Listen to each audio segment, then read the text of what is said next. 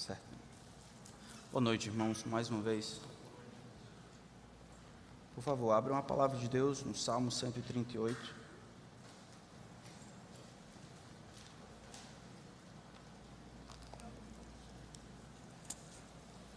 Salmo 138.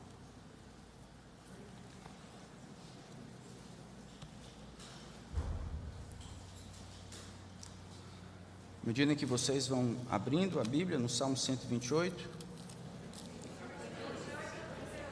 138. O que, que vocês ouviram? É, ouviram errado, viu? 138. Enquanto vocês abrem para o Salmo 138, eu vou contar a história de Thomas Obadiah Chisholm. Ele nasceu em Franklin, Kentucky, em 1866.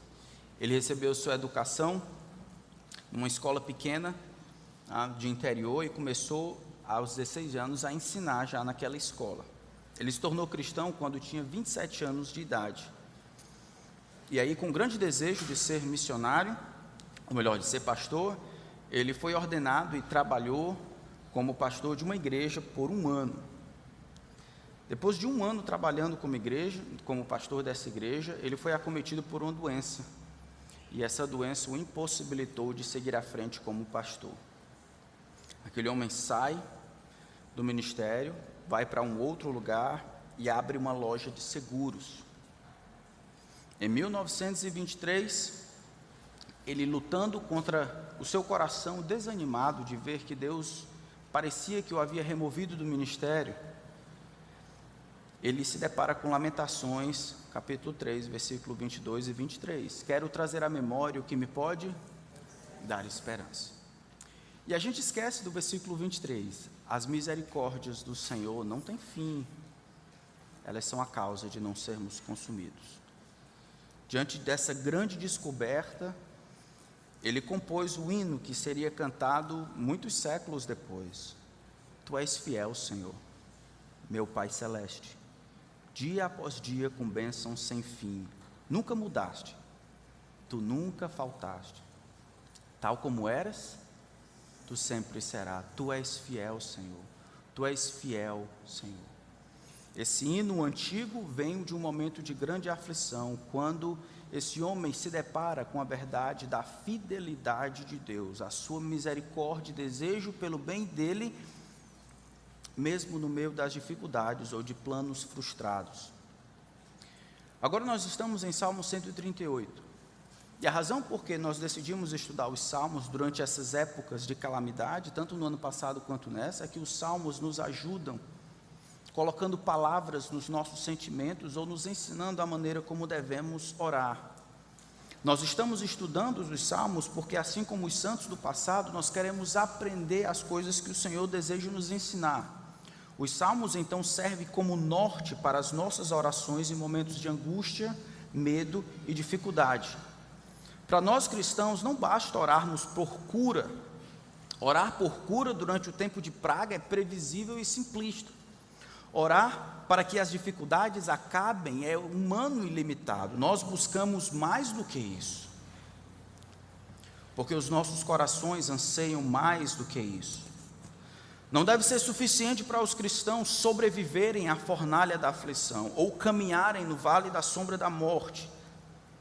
Para nós, o mais importante é percebermos a presença do Senhor na fornalha e no vale da sombra da morte vermos a boa mão que a vara e o cajado do Senhor nos lideram e experimentarmos na providência dolorosa do Senhor a proteção do Senhor em todas as coisas. Nós não queremos nos safar da dificuldade, queremos crescer durante ela.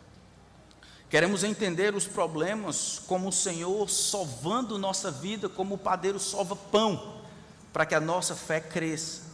Nós não queremos modificar nossas prioridades para nos livrar das consequências da nossa teologia como alguns têm feito, redefinindo termos como culto, congregar por causa de restrições humanas. Nós queremos agradar a Deus de qualquer maneira e a todo custo, sem enfrentamento orgulhoso, mas com uma devoção corajosa.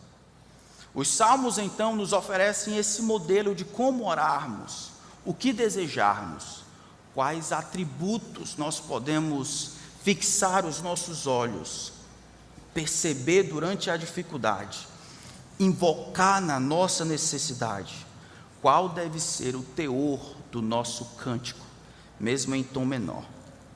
De todos os temas que nós encontramos durante o tempo de dificuldade, um deles salta mais do que os outros. É o tema da fidelidade de Deus. A fidelidade de Deus, ou a aliança, o amor, a misericórdia, como tem sido traduzido algumas vezes, é um dos temas mais recorrentes quando o povo passa por grande aflição e dificuldade. Parece que quando o povo está fundo, né, em suas dificuldades, na, na maré rasa, né, atolado ali na lama de pecado ou de suas consequências, o povo, aqueles que são fiéis, são capacitados por Deus para olhar acima das dificuldades, o que eles observam e para onde eles olham, o que eles enxergam, o que eles clamam invocam da parte de Deus, por qualquer coisa, a base será a fidelidade de Deus. Foi isso que aconteceu com Jeremias, por exemplo. Eu quero trazer à memória o que me pode dar esperança. Jeremias foi um homem que viu a aflição, ele viu mulheres cozinhando seus próprios filhos, mulheres se alimentando da placenta dos seus partos, homens tendo que vender esterco de animais para se alimentar, se alimentando da própria urina, no momento de sítio, quando o povo estava prestes a ser deportado. Diante disso, ele diz: Eu quero trazer à memória o que me pode dar esperança. Não os milagres do Senhor, não a sua grandeza simplesmente, não o seu poder sobre-humano, a fidelidade do Senhor para com Israel, a sua disposição indelével de me fazer o bem, porque disse que faria, a sua decisão que não encontra poder rival para fazer sempre o melhor com o meu melhor em mente. A fidelidade de Deus é o que me pode dar esperança. Eu não sei para onde nós temos olhado durante esse tempo de crise e dificuldade, mas todos nós olhamos para algum lugar. Todos nós, aqueles que são cristãos, olhamos para Deus, o que nós esperamos esperar em Deus, qual, qual tema que nós invocamos, qual o atributo que nós procuramos. Queremos que Deus haja, haja por quê e como, por qual razão.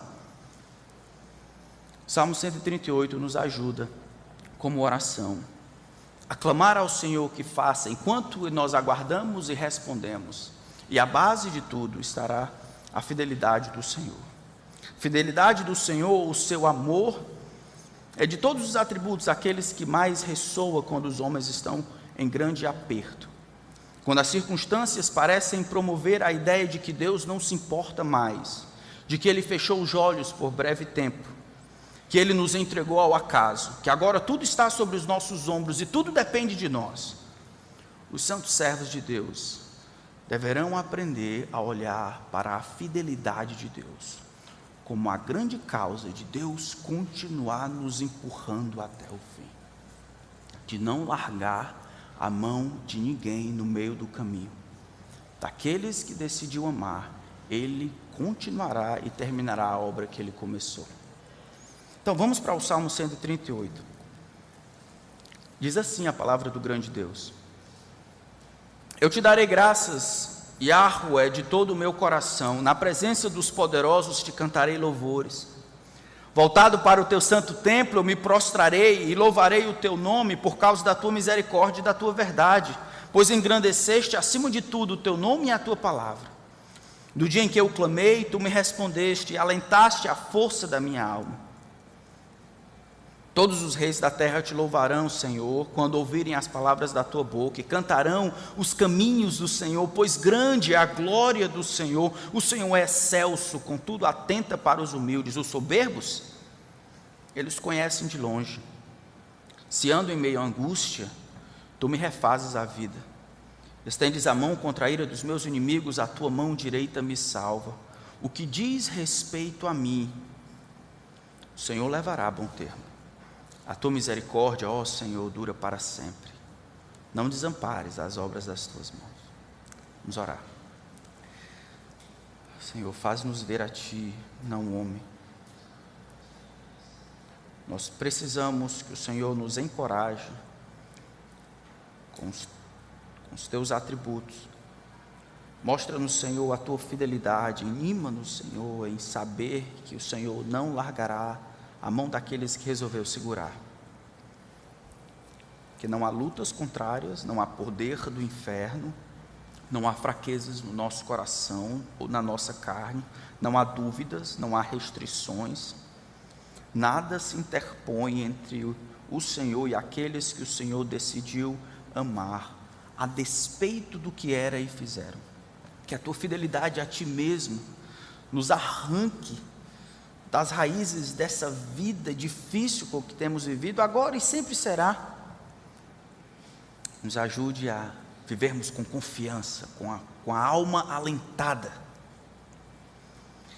Tua palavra está aberta diante de nós. Eu peço simplesmente que o Senhor não nos permita fugir do que ela tem a dizer, que ela seja a nossa regra. Teu Espírito Santo, nosso Senhor, que tu sejas o, o nosso professor, comunicando graça aos nossos ouvidos e corações, e que ao final desse tempo, só o Senhor recebe a glória, não o homem. Oramos em nome de Cristo. Amém. Não é por causa dos arranjos dos pregadores, mas o texto está dividido em três verdades. A fidelidade do Senhor aqui nesse texto, ela aparece como o motivo da nossa gratidão, o incentivo à conversão e a minha certeza durante a aflição. Todo esse texto, ele é pautado na consciência da fidelidade de Deus. A fidelidade de Deus é o que permeia, aparecendo em todos os blocos. A fidelidade é o motivo da gratidão desse homem. É por causa da fidelidade de Deus que ele incentiva e até anima-se a esperar que reis de outros povos ouçam da fidelidade do grande Deus e se juntem a ele no cântico de gratidão ao Senhor. E é para a fidelidade de Deus que ele volta o seu olhar enquanto ele anda na aflição. Fidelidade de Deus, então, em primeiro lugar, é o motivo da minha gratidão. Onde é que nós vemos isso? Versículo 1, ele diz: Eu te darei graças, Yahweh. Eu te agradecerei de todo o meu coração. Na presença dos poderosos te cantarei louvores. A razão para isso aparece no final do versículo 2, ó, por causa da tua misericórdia e da tua verdade. Essa gratidão aí, quando ela é explicitada, né, explicada, eu te darei graças, eu te darei graças com todo o meu coração, eu te adorarei, eu reconhecerei a tua intromissão graciosa na minha vida, eu reconhecerei quem o Senhor é, mas isso acontece de todo o meu coração. O salmista aqui nos leva à consciência de que essa fidelidade, como ele vai dizer mais na frente, ela é o grande motivo dessa canção, desse canto, dessa gratidão. Mas isso não é feito de maneira mecânica, trivial, leviana, seca.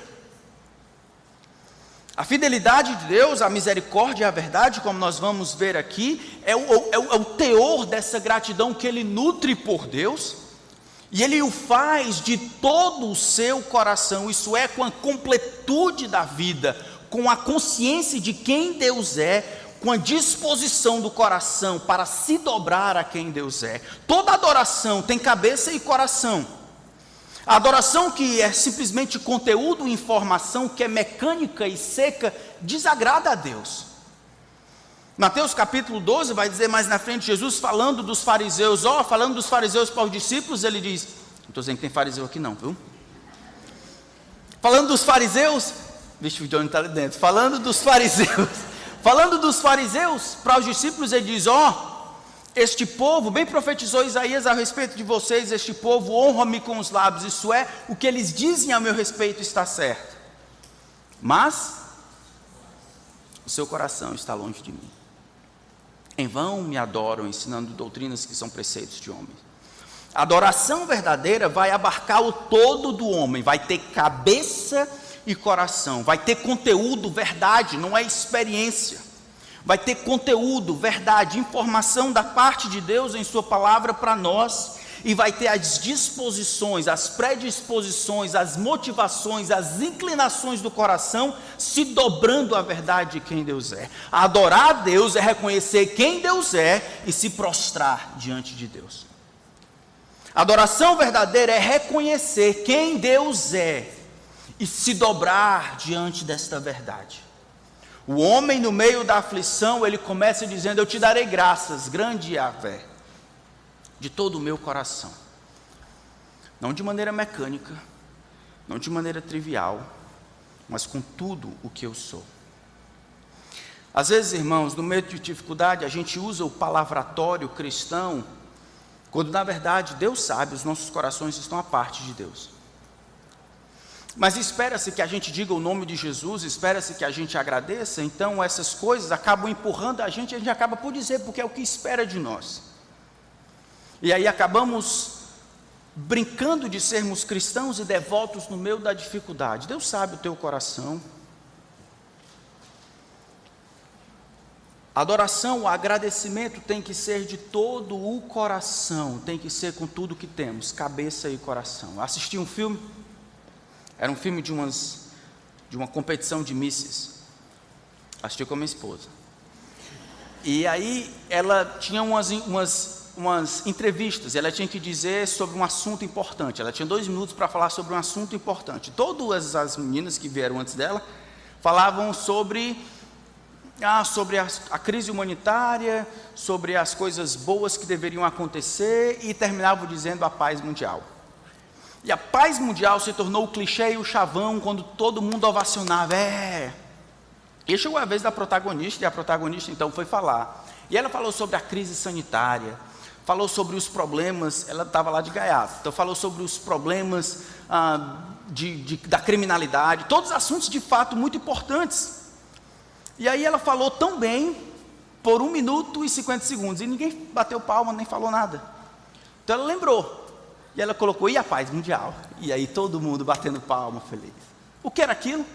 Aquela paz mundial não vinha da cabeça, ou melhor, não vinha do seu coração, ela não queria dizer aquilo. Não era interessante para ela dizer aquilo, ela não nem desejava, mas para ser aceito dentro daquele quadrado, ela acabou dizendo aquilo que eles queriam ouvir. Que não seja assim com você, meu irmão, minha irmã. A adoração, a gratidão a Deus precisa ser de todo o coração, não porque é se esperado de você, não porque é o melhor, o que as pessoas querem ouvir, mas de todo o coração. Cabeça e coração deve adorar ao Senhor. Ele acrescenta um pouco mais, dizendo que ele vai louvar ao Senhor na presença dos poderosos. Desses poderosos podem ser poderes celestiais, podem ser falsos deuses, esses poderosos podem ser qualquer poder que aparece como rival de Deus. Isso quer dizer que esse homem talvez esteja vivendo fora do seu quadrado quando ele percebe a realidade de muitos poderosos ao redor dele.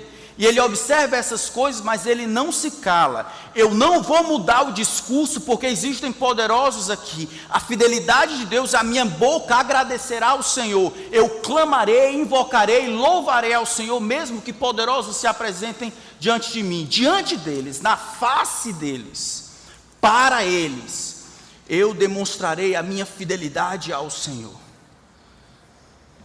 No momento em que o Brasil passa, na verdade o mundo passa, e os crentes estão dispostos a fazerem concessões por causa de verdades fundamentais, esse texto deveria ser memorizado. Louvamos ao Senhor quando? Hã? Sempre. Ele é digno de toda honra e toda glória, e nós louvamos a Ele sempre. Louvamos ao Senhor com risco e sem risco. Louvamos ao Senhor na presença de grandes e na presença de pequenos. Louvamos ao Senhor, cantaremos, cantamos louvores na presença dos poderosos. Versículo 2 ele diz: Voltado para o teu santo templo, eu me prostrarei e louvarei o teu nome. A ideia é que os poderosos estão diante dele, essa é uma ideia, e aí, enquanto eles estão lá, ele resolve dar de mão e ele se vira, como Jonas fez, voltado para Jerusalém, para o templo, em sinal de devoção como Daniel fazia, ele se prostra diante do Senhor. Os poderosos estão lá, mas eu me prostro é diante do Deus que habita lá em Jerusalém. Eu me prostro diante dele, humildemente. E ele faz tudo isso por causa da misericórdia e verdade do Senhor. Aqui está o grande cora o coração do texto, essas duas verdades, misericórdia e verdade. Vamos tentar entender o que quer dizer isso. A palavra misericórdia, em português, ela tem uma dificuldade, porque não traduz em sua completude o que a palavra em hebraico ou conceito carrega. Misericórdia, como algum disse, de maneira poética, é colocar, coloca tu, teu coração na minha miséria. Essa é uma das minhas preferidas. Coloca o teu coração na minha miséria. Misericórdia, isso é a ideia de compaixão.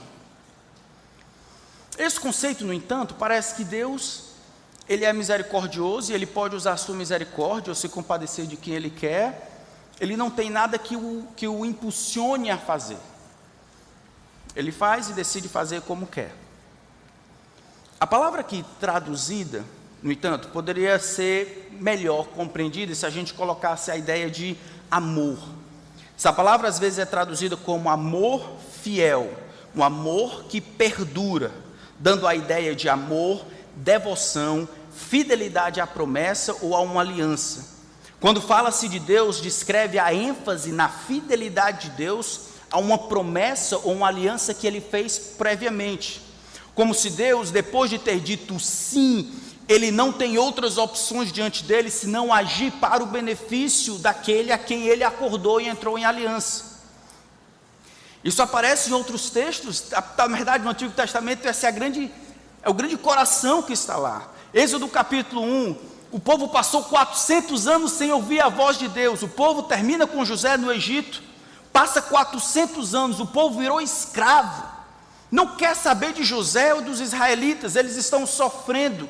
Quando Deus resolve abrir o silêncio, o texto diz: lembrou-se da aliança que havia feito com Abraão.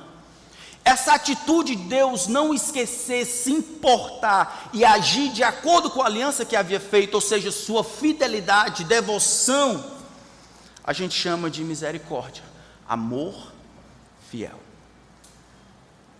Salmo 23 diz: a tua vara e o teu cajado me consolam. Ainda que eu ande pelo vale da sombra da morte, lá no final ele vai dizer: verdade e misericórdia, certamente me seguirão. No vale, fora do vale, antes, durante e depois, certamente, com toda certeza, sem sombra de dúvida, o teu amor fiel vai me acompanhar, não porque eu fiz algo, mas porque Deus prometeu agir assim e Ele deve agir. É Deus colocando a sua reputação em jogo. É Deus entrando numa aliança com Israel, depois nós vamos ver mais na frente, com o povo dele, nós, de maneira que ele não pode largar a mão depois de ter segurado. A fidelidade do Senhor, ou seu amor, é aquilo que sustenta esse camarada aqui. Misericórdia e verdade às vezes estão juntas, muitas vezes no Antigo Testamento esses dois atributos vão juntos. Misericórdia e verdade, ou amor fiel e verdade, uma explicando a outra. Essa verdade significa integridade, esse amor fiel significa devoção indestrutível. As duas coisas juntas significa o teu amor fiel, a tua integridade é o que sustenta a minha percepção de quem o Senhor é e alimenta o meu cântico enquanto eu passo pela dificuldade. Para onde ele vai, irmãos? Não para as circunstâncias. Ele usa as circunstâncias e a desgraça e a perseguição como escada. Ele sobe na, nos degraus dessa escada para olhar por cima e ver Deus vai agir. Na verdade, Deus está agindo. Deus está trabalhando. Eu só quero ver aonde Deus está fazendo. Por quê? Por causa da sua misericórdia ou o seu amor fiel e a sua integridade. Isso é a sua verdade. Para que fique claro, ele diz: Pois engrandeceste, elevaste acima de tudo, acima de todas as coisas. Algumas traduções vão dizer acima do céu. O teu nome e a tua palavra. O que isso quer dizer? Lembra que a nossa fidelidade, às vezes, ela não ela não se parece com a fidelidade de Deus, algumas vezes, né? Às vezes eu tenho de um rapaz que ele colocou no WhatsApp, Deus é fiel, e você? Todas as vezes que eu olho o WhatsApp dele, eu pergunto, eu tenho que confessar pecado, é impressionante. Ele nem sabe, mas esse trabalho na minha vida direto, constantemente. Deus é fiel, e você? Nós temos dificuldade com fidelidade. Como é que Deus pode ser pode amar fielmente? Como é que Deus pode demonstrar integridade? Como é que Deus manter a, o seu amor fiel e a sua integridade? Como é que ele acaba engrandecendo o seu nome e a sua palavra em fazer isso? Diz que Deus engrandeceu acima de todas as coisas sua, o seu nome e a sua palavra, o seu ser, ou em guardar a sua palavra, isso engrandece o seu nome. O que, que ele quer dizer com isso? Eu e você temos algumas dificuldades em cumprir aquilo que prometemos, é ou não é? Algumas dificuldades é porque a gente não consegue prever o futuro e a gente é limitado. Promete-se fazer uma coisa, não consegue se fazer. Não consegue se levar a cabo o que prometemos, por várias razões. Acontece crise, alguém perde o emprego, fulano de tal morre, eu não consigo dar conta de todas as variáveis aqui, acabo prometendo alguma coisa para o meu filho, minha esposa, para o outro, e eu não consigo cumprir. Essa é a primeira dificuldade. Eu tenho um problema de quem eu sou, um problema ontológico, eu sou limitado. Deus tem esse problema? Não. Também existe um problema moral. É só olhar o tanto de, de divórcios que a gente tem visto esses dias. Nós não cumprimos as nossas palavras. Não, às vezes não é só porque a gente não pode, é porque a gente não quer. Deus tem isso? Deus não tem as limitações que nós temos. Às vezes nós estamos aqui e não vemos uma variável aqui, algo maior do que nós, faz com que a nossa vontade, boa intenção de termos prometido não, se, não aconteça, não se cumpra, porque esse maior do que eu pode ser uma dificuldade, pode ser o desemprego, pode ser uma mudança, pode ser. acabe mudando as coisas e assim eu não consiga cumprir. Ou eu sou imoral e não consigo cumprir, minha mente muda e eu não faço o que eu tinha prometido que ia fazer. Deus não faz isso. Quando Deus decide, quando Ele planeja, quando Ele diz que algo vai acontecer, e isso de fato acontece, Ele demonstra para todo mundo, Ele engrandece o seu nome, dizendo: Olha, a única pessoa no universo que pode prometer e cumprir é uma pessoa que não tem rivais, que consegue conceber todas as coisas, perceber todas as variáveis, todos os desdobramentos e possibilidades, e mesmo assim dizer, a despeito de tudo que poderia acontecer, e de todos os inimigos que poderiam intervir, e todas as limitações que poderiam surgir, eu declaro que assim se fará, eu estou acima de tudo. Quando Deus promete e quando Deus cumpre, Ele eleva o seu nome e a sua verdade acima dos céus. A fidelidade do Senhor fala da glória do Senhor. Só um Deus que não encontra rivais pode cumprir e prometer. Ele não tem medo, ele não tem limite, ele não tem segundos pensamentos, ele não tem plano B. Ele diz, e assim deve acontecer. E em fazer isso, ele engrandece o seu nome e a sua palavra acima de tudo. A fidelidade de Deus na tua vida é mais do que a tua preservação e a minha. Fala a respeito da glória de Deus. Deus não pode deixar ou largar a mão de ninguém que resolveu segurar, porque a sua reputação está em jogo. Deus há de ganhar, de receber a glória que é devida ao seu nome, porque Ele começou uma boa obra, Ele há de completá-la, Ele precisa completá-la. Se qualquer pessoa, qualquer plano, qualquer ação que Ele inicia e termina por meio do caminho, o que vão dizer? Não foi essa a acusação de Moisés? Lembram disso? Senhor, se o Senhor matar o teu povo, o que é que dirão os egípcios? Ah, ele não teve condições de cuidar deles, foi por isso que os matou. Deus nunca vai receber esse tipo de acusação. Todos aqueles que Ele graciosamente estendeu a mão, Ele irá sustentá-los até o fim. E o salmista canta ao Senhor, é o motivo da sua canção. Um exemplo claro disso, versículo 3, é que no dia da angústia, ele clamou. E o que Deus fez? Deus respondeu. E ao responder, o que, que aconteceu com a alma desse camarada? Alentaste a força da minha alma. Irmãos, um exercício prático que eu queria ensinar aos irmãos, todo mundo aqui, eu espero, ora. Eu espero. Que nós oramos, oramos na reunião de oração, oramos em casa. Mas existe um problema no coração dos homens, que é desde o Antigo Testamento, passando pelo Novo Testamento, nós não conseguimos rastrear as respostas. Lembra dos samaritanos? Ou lembra dos dez leprosos que foram curados? Só um voltou para agradecer, nós fazemos as mesmas coisas. Pedimos, mas não rastreamos o agradecimento, e assim nós perdemos a força que nós ganhamos na nossa alma internamente de perceber que Deus se importou de novo, que Deus respondeu de novo, que Deus ouviu mais uma vez. O texto diz, a maneira mais clara talvez de ver esse amor fiel de Deus é que eu pedi, e ele ouviu. E eu percebi todo o movimento. E ele diz: A minha alma foi alentada. Esquecimento em reconhecer quem Deus é enfraquece a alma. Quer ser forte? Peça, espere, responda. Responda em louvor quando Deus responder você. Peça, espere, e aí você responde. É o que ele diz aqui. Mas a fidelidade de Deus é mais do que o motivo da canção, né? Versículo 4 em diante, 4 a 6, também é um testemunho ou um incentivo para a conversão. É um incentivo para a conversão. É o motivo para a gratidão, versículo 1 a 3, é um incentivo para a conversão. Olha como o versículo 4 muda um pouco a cena. Ele estava falando de si, depois ele, ele aumenta e diz: Todos os reis da terra te louvarão. Versículo 4 foi isso? Versículo 4: Todos os reis da terra te louvarão, Senhor.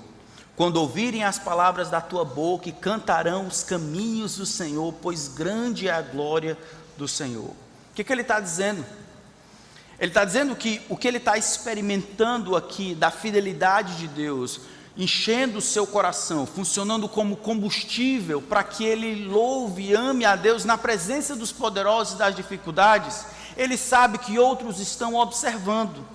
E ele deseja, tem convicção, anseia para que eles tenham o mesmo conhecimento que ele tem, experimentem as mesmas coisas que ele experimenta.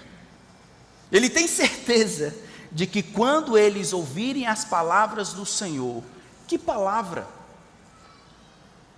Não é mensagem a respeito de Jesus Cristo, inicialmente? Que palavra é essa que ele acha que quando os reis ouvirem, eles irão crer? Irão se juntar a ele no cântico? É a mesma palavra que ele falou no versículo 2.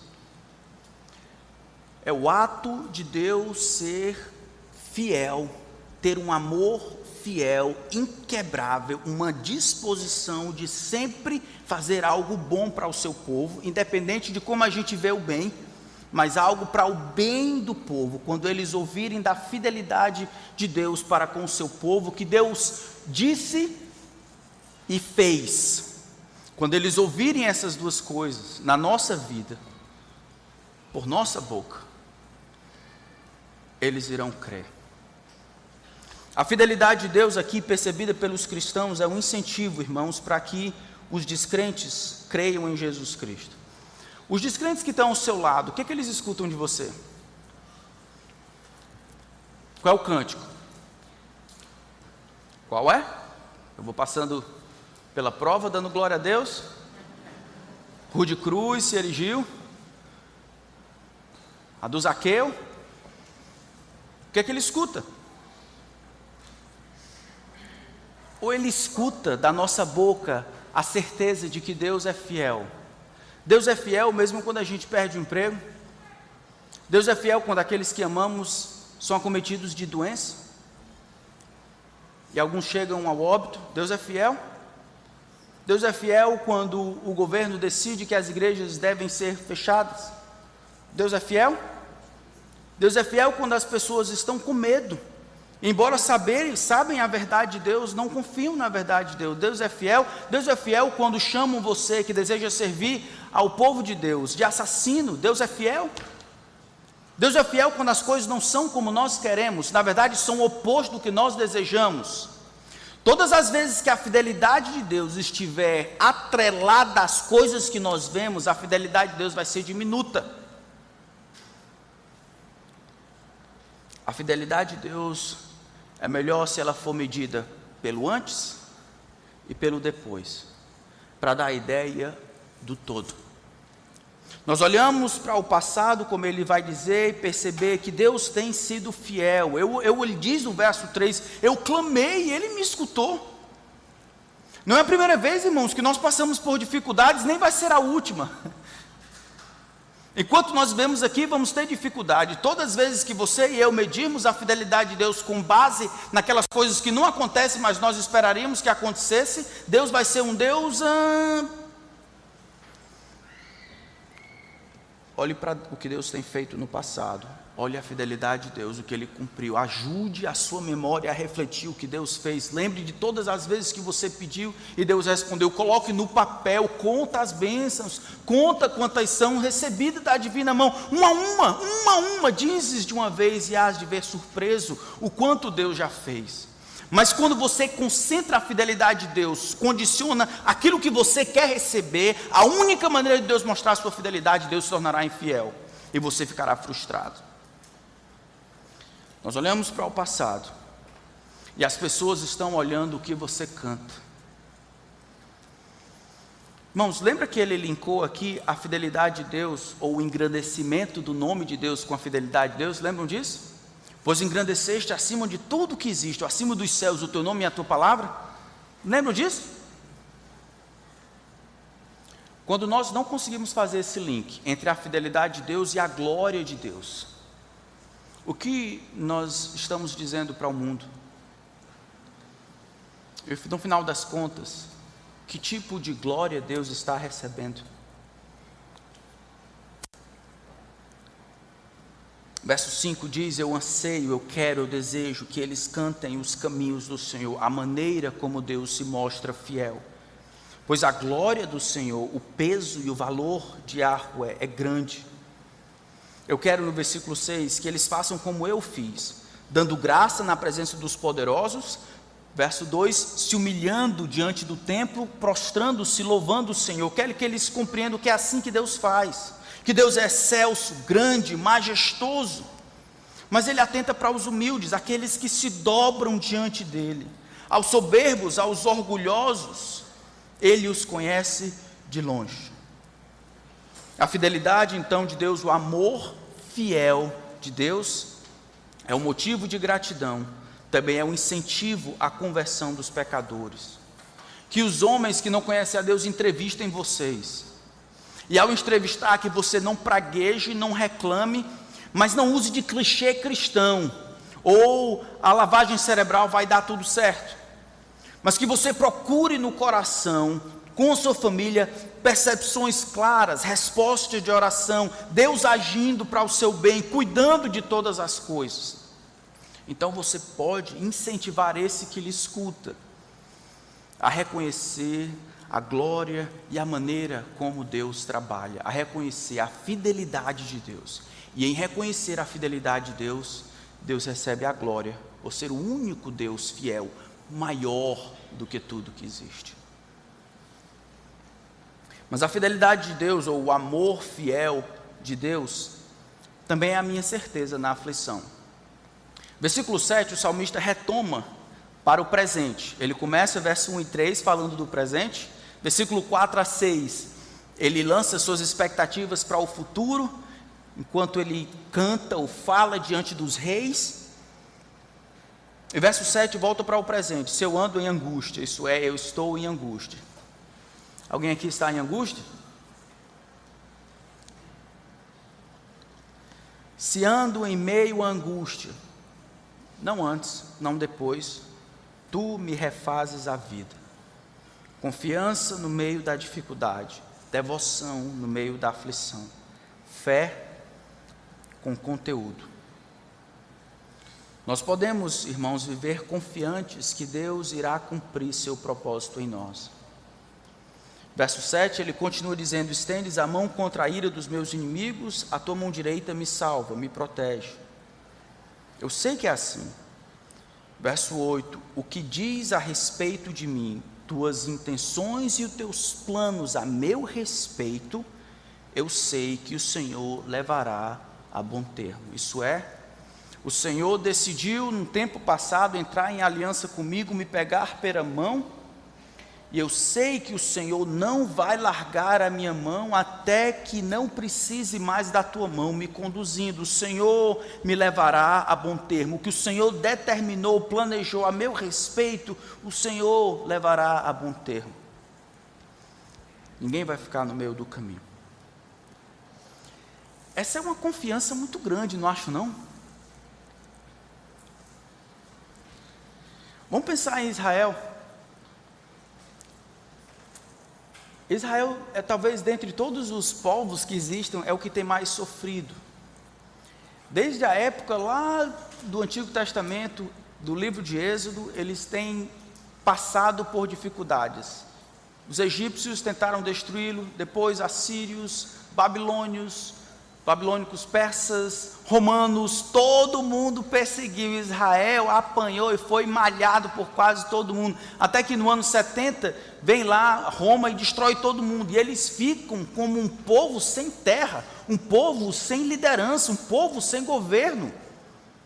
Por quase dois mil anos, até que em 1948, um dos maiores milagres, alguns vão dizer, da modernidade, Deus traz a sua nação, o seu povo de Israel para a terra. A própria preservação do povo de Israel até os tempos de hoje depõe a fidelidade de Deus, porque ele prometeu que preservaria o seu povo.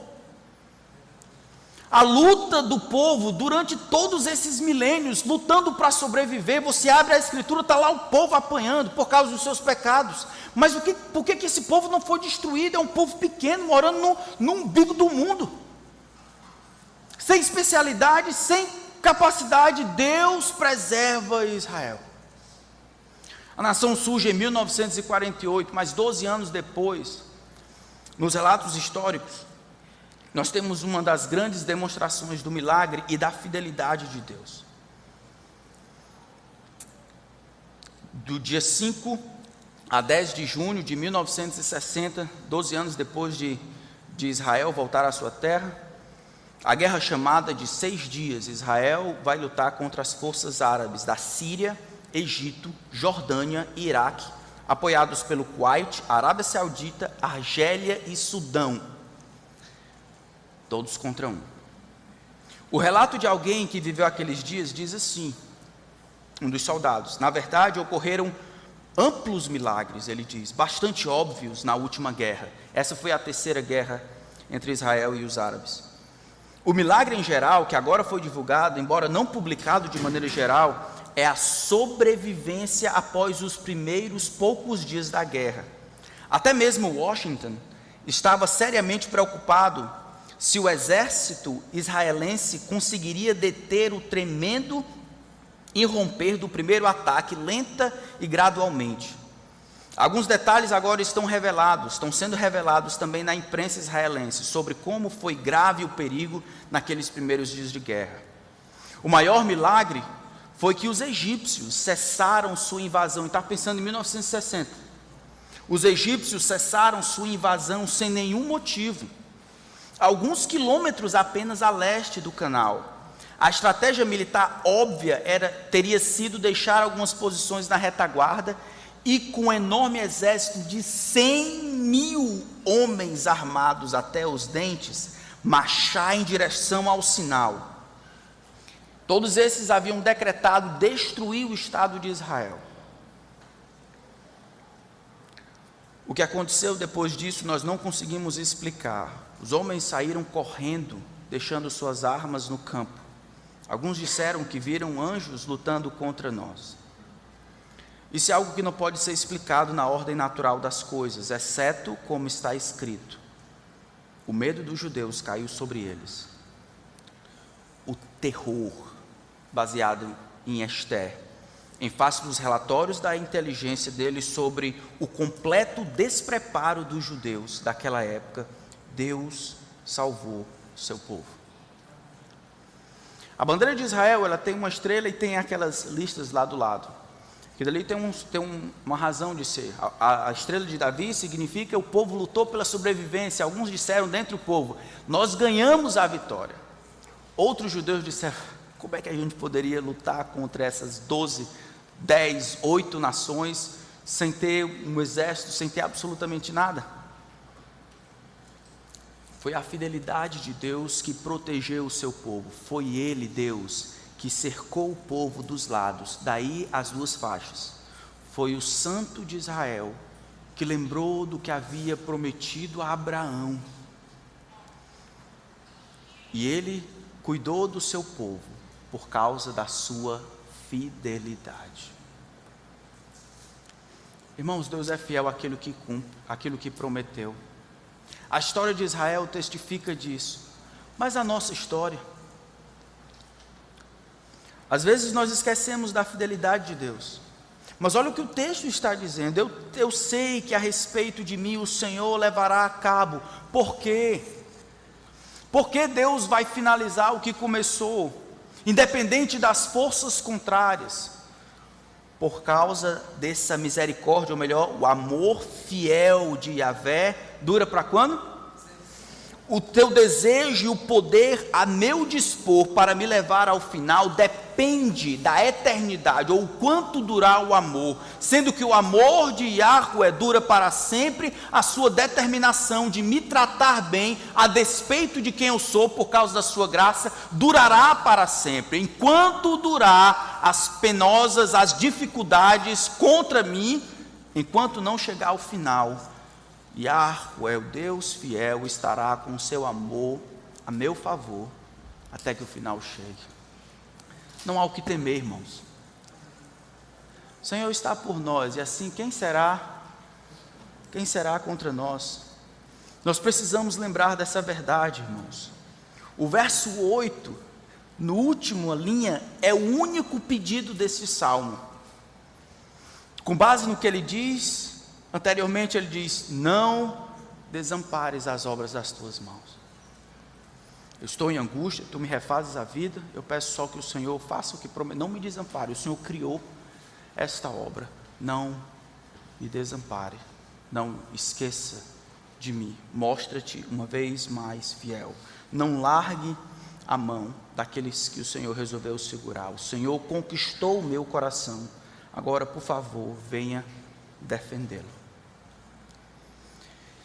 Eu sei que muitos aqui têm passado por tempos difíceis. O número de suicídios no Brasil, de maneira geral, como outras partes do mundo, tem aumentado em quase cinco vezes. Assim como o uso de medicação ansiolíticas para tratar chamados transtornos da alma.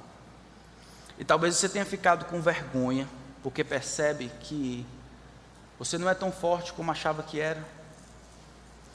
Talvez você tenha ficado com vergonha de que você vê no seu coração medo e angústia e temor algumas vezes. Eu, eu, eu entendo isso. Quero dizer, no entanto, que Deus está trabalhando mesmo no meio dessa dificuldade. Que não é o fato de você estar passando por essas dificuldades e até respondendo dessa maneira que Deus deixou você pelo meio do caminho, ou você aos seus próprios critérios e, e força. Se daqui para diante dependesse de você, você não duraria nem por um dia. O grande Deus está trabalhando, Ele não vai desamparar as obras das suas mãos. O Senhor começou uma obra na vida e a eternidade não é controlada pelas, por essa enfermidade, nem nunca vai ser. Eu quero encorajar os irmãos que estão passando por dificuldades dessa natureza a clamarem ao Senhor clamarem baseado na fidelidade de Deus, olhem para trás, olhem vejam as respostas que Deus já deu, olhe para a cruz de Jesus Cristo, lembre dele morto e ressuscitado ao terceiro dia, garantindo que tudo que ele disse que era de fato é verdade, volte para lá, o seu pensamento para lá, Deus resolveu salvar alguns, perdoar os pecados, eles não ficarão no meio do caminho, não há nada que pode se interpor entre Deus e os seus eleitos. O próprio Deus, que estava entre você e Ele mesmo, Ele foi removido na morte do seu filho. Nenhuma condenação há para os que estão em Cristo Jesus. Sabe por quê? Porque tudo que se levanta, ele, Deus está acima disso. Qualquer coisa que se levante Deus sempre estará acima, porque Ele fez o seu nome e a sua pessoa sobressair a tudo que existe, sendo o Deus absoluto, que o que diz, isso irá acontecer. A fidelidade de Deus, que não pode ser persuadida, do contrário, nem pode ser mudada por causa das circunstâncias. Esse compromisso inalienável dele para com você, isso precisa sustentar você, mesmo quando é difícil, tá bom? Eu sei que para alguns de nós é, e para outros vai ser. A certeza deve nos sustentar, a certeza na aflição. Deus levará a bom termo o que ele começou, o que compete a mim. Por favor, Senhor, não desampares as obras das tuas mãos. Algumas aplicações antes de nós terminarmos. Se Deus é fiel dessa maneira, será que nós não deveríamos ser, pelo menos em parte? Se Deus é fiel aos compromissos que foram acordados por Ele mesmo, se os votos que Ele fez de nos amar em Cristo são reais, quais deveriam ser os nossos? Seja fiel ao seu Deus, não importa o que isso vai custar a você. Ser chamado de tolo, primitivo, ingênuo, assassino, outros adjetivos, seja fiel ao seu Deus. Seja fiel à sua família, aos seus filhos, ao seu marido, à sua esposa. Não permita que sua fidelidade ao seu compromisso seja controlada pelas escolhas más dos outros. As lutas que Israel teve, as frustrações, a maior parte delas foi por causa dos pecados que Israel mesmo cometeu. Quando Israel muda, a fidelidade de Deus ainda permanece de pé. Fidelidade não depende do que os outros fazem, fidelidade depende do nosso compromisso em honrar aquilo que prometemos com a ajuda de Deus. Se somos infiéis, o texto diz: Ele permanece fiel. Por quê? Porque de maneira alguma pode negar a si mesmo. Nosso Deus permanece fiel, fiel a si antes de tudo. Seja fiel também à sua igreja. Olhamos no Novo Testamento tantas igrejas com problemas, encontramos zero encorajamento para sair de uma igreja para outra, mesmo Éfeso e Colossos, que eram relativamente perto. Quando estão com problema, a gente, eles não mandam sair para outra. Hoje o pessoal quase encontra gosto de freguês. Seja fiel aos seus compromissos, aos seus amigos, à sua igreja, à sua família. Que fidelidade caracterize você, porque você serve a um Deus fiel. É a fidelidade de Deus que faz com que você não seja destruído toda manhã. É para lá que Deus olha, é lá é este atributo que é revelado quando Deus escolhe e uma vez mais perdoar você, e três vezes mais cuidar de você, e mil vezes mais ouvir o que você diz, e caminhar com você, e ajudar você, e conduzir você. É para a fidelidade de Deus que Ele quer que você vá, reconhecendo a disposição de Deus de continuar fazendo o que Ele prometeu que ia fazer. Nenhum daqueles que são salvos em Cristo irão ficar pelo caminho. Isso é um grande encorajamento para o meu coração. Deus ama vocês, a despeito do que vocês são e fizeram. Por causa disso, Ele vai levar vocês até o final que Ele planejou, que Ele prometeu. E mesmo que coisas difíceis aconteçam, isso ainda estará dentro do plano de Deus. Isso diz nada a respeito da sua fidelidade. Ele ainda vai conseguir trabalhar acima disso para o seu bem. Amém? Vamos orar. Senhor, tu és fiel. Fiel acima de tudo. Expuseste o teu nome e a tua palavra acima de todos os céus e revela a tua glória por meio da tua fidelidade. Nós somos infiéis, o Senhor permanece fiel. Ajuda a mim e ao meu povo a sermos considerados fiéis, sermos pessoas levianas, triviais, pessoas de duas palavras, meninos, mas honrarmos aquilo que falamos e os votos que anunciamos, assim como o Senhor faz. Pai, eu peço que aqueles de nós que ainda não conhecem o Teu Filho, o Senhor prometeu que aqueles que se arrependessem dos seus pecados e decidissem seguir ao Teu Filho, crendo que Jesus poderia salvá-los, o Senhor disse que esses seriam salvos. O Senhor falou que se com a boca confessássemos o Senhor como Rei, dono de todo o universo, e no nosso coração crescemos, que o Senhor havia sido ressuscitado dentre os mortos, nós seríamos salvos. É com base nisso que nós declaramos que os que creem são salvos. Não condenação, não possibilidade de se ausentar da tua salvação, é com base no teu caráter, crendo naquilo que o Senhor disse que faria. Os nossos pecados foram cobertos. Não existe nenhuma condenação para nós no futuro. Nós somos a tua igreja e a tua igreja prevalecerá contra as portas do inferno. Nós cremos nisso por causa do Senhor. Oramos em nome de Cristo. Amém.